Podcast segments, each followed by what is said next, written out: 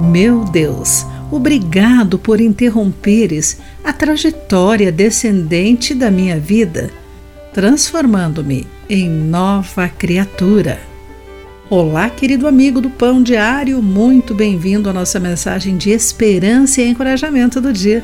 Hoje vou ler o texto de Ellison Queira com o título Quebrando o Ciclo. Davi apanhou de seu pai pela primeira vez aos sete anos, depois de quebrar acidentalmente uma janela, e relatou: Ele me chutou, deu-me um soco e mais tarde se desculpou. Meu pai era alcoólatra abusivo e agora estou fazendo o meu melhor para acabar com esse ciclo.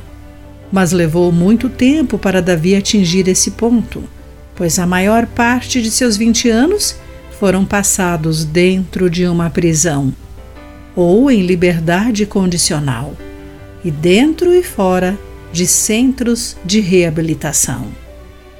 Quando parecia que os seus sonhos estavam totalmente frustrados, ele encontrou esperança num local que centrava sua abordagem no relacionamento com Jesus. Ele disse: Eu sempre me sentia desesperado. Agora me esforço para seguir em outra direção. Ao acordar, a primeira coisa que faço é entregar a minha vontade a Deus.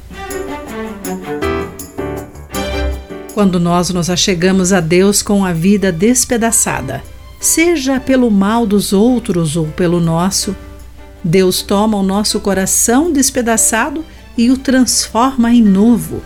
Todo aquele que está em Cristo se tornou nova criação conforme 2 Coríntios capítulo 5, versículo 17.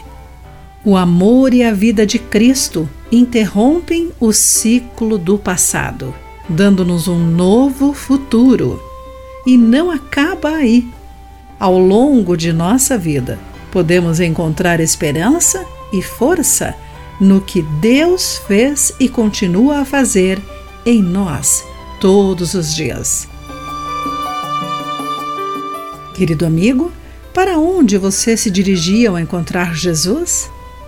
De que maneira o fato de saber que Deus molda a sua vida para se assemelhar cada vez mais a Cristo o ajuda?